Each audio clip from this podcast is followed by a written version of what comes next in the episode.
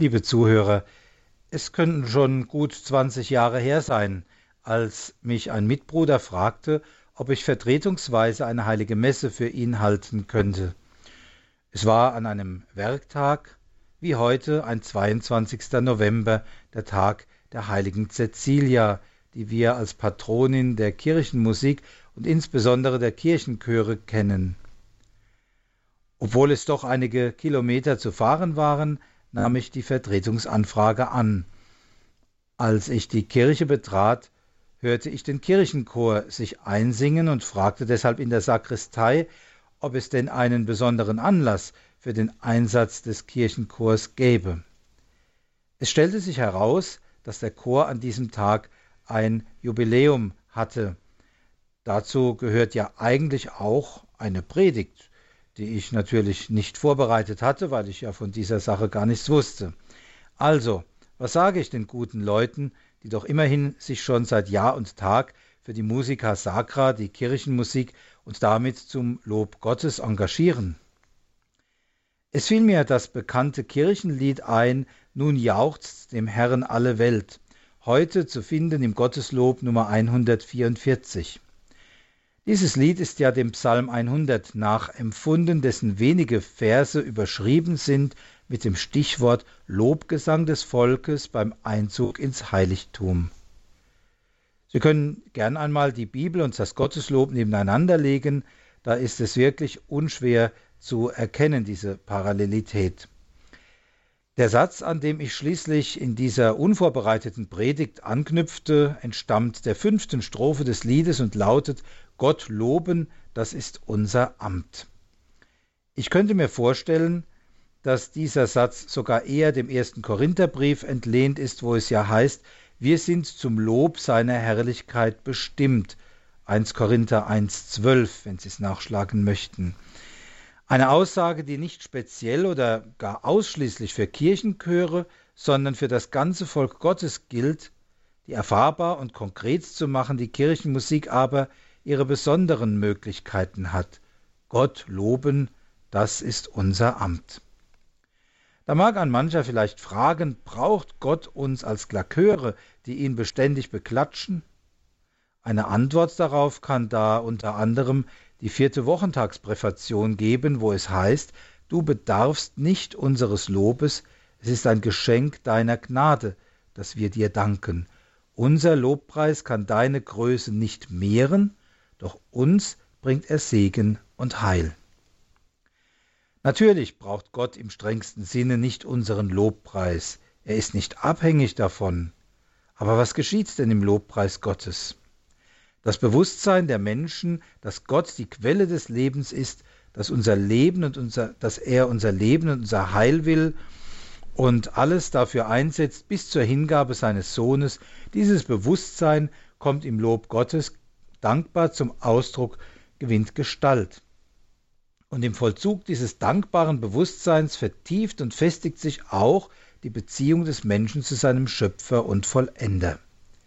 Deshalb ist die Aussage der erwähnten Präfation folgerichtig, dass das Gotteslob uns Menschen Segen und Heil bringt, und zwar nicht wie bei einem Automaten, in den ich oben etwas reinwerfe und unten das gewünschte Produkt rauskommt, sondern als Frucht der lebendigen Beziehung zu Gott, dessen Ziel, die Menschen zu retten und zur Fülle des Lebens zu führen, immer ungebrochen Bestand hat durch alle Höhen und Tiefen der Geschichte hindurch. Im eigentlichen Sinne wird Gott verherrlicht durch Menschen, die sich seinem Willen unterstellen und dadurch sein Ziel, die Erlösung und das Heil an sich zur Verwirklichung kommen lassen. Dazu aber kann die Musik einen besonderen Beitrag leisten, denn sie kann die Menschen oft tiefer ansprechen als das ein oder andere gesprochene Wort. So hat gerade im Zusammenhang mit Gottesdienst und Liturgie die Musik immer dazu, dazu gehört als eine besondere Ausdrucksform der Beziehung der Menschen zu Gott. Deshalb wäre es ein fatales Missverständnis, die Kirchenmusik nur als eine Art Verzierung für besondere Anlässe zu sehen. Ich halte es da lieber mit dem Zweiten Vatikanischen Konzil, das von der Participatio Actuosa, das heißt von der tätigen Teilnahme der Gläubigen an den gottesdienstlichen Vollzügen spricht, wozu halt auch ganz wichtig die Musik und der Gesang gehören. Dazu konkrete Beispiele. Der Kirchenchor übernimmt bei der Messfeier in gesanglicher Form Elemente, die zum Vollzug der Liturgie gehören. Das wird für mich besonders deutlich beim Sanctus, beim Heilig Heilig. Das Sanctus schließt nahtlos an die Präfation an, an deren Ende es ja immer heißt, dass wir einstimmen in den Lobgesang der Engel und himmlischen Scharen, und anschließend knüpft das Hochgebet direkt an den Ruf Heilig, heilig an. Ja, du bist heilig, großer Gott. Da passt nichts anderes rein, sonst hat die Liturgie einen Sprung. Wer hier ein anderes Lied einsetzt, etwa nur weil es ihm gefälliger erscheint, degradiert die Kirchenmusik vom Mitvollzug zur bloßen Verzierung. Dies als ein Beispiel für die Bedeutung der Musica Sacra in der Liturgie. Oder nehmen Sie das Agnus Dei, das Lamm Gottes, oft auch vom Kirchenchor beigesteuert.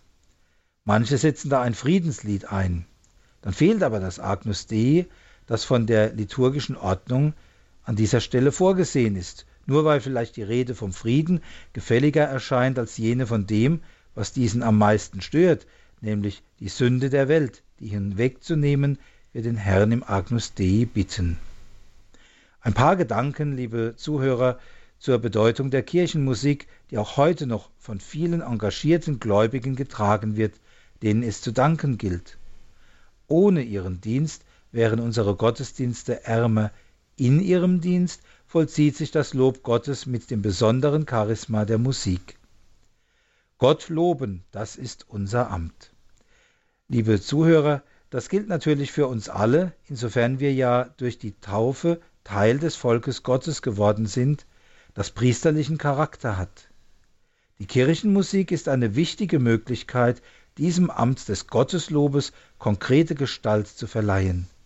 Bitten wir gerade die heutige Tagesheilige, die heilige Cecilia, um ihre Fürsprache, dass sich in unseren Pfarreien und Gemeinden immer wieder Menschen bereit finden, ihre musikalische Begabung durch Gesang und Instrumentenspiel einzubringen um Gott zu loben und die Herzen der Gläubigen zu ihm zu erheben. Der Herr sei mit euch. Und mit deinem Geiste. Auf die Fürsprache der heiligen Cecilia, der Patronin der Kirchenmusik, segne, behüte und bewahre euch und alle, die zu euch gehören, der allmächtige Gott, der Vater und der Sohn und der Heilige Geist. Amen. Gelobt sei Jesus Christus. In Ewigkeit. Amen.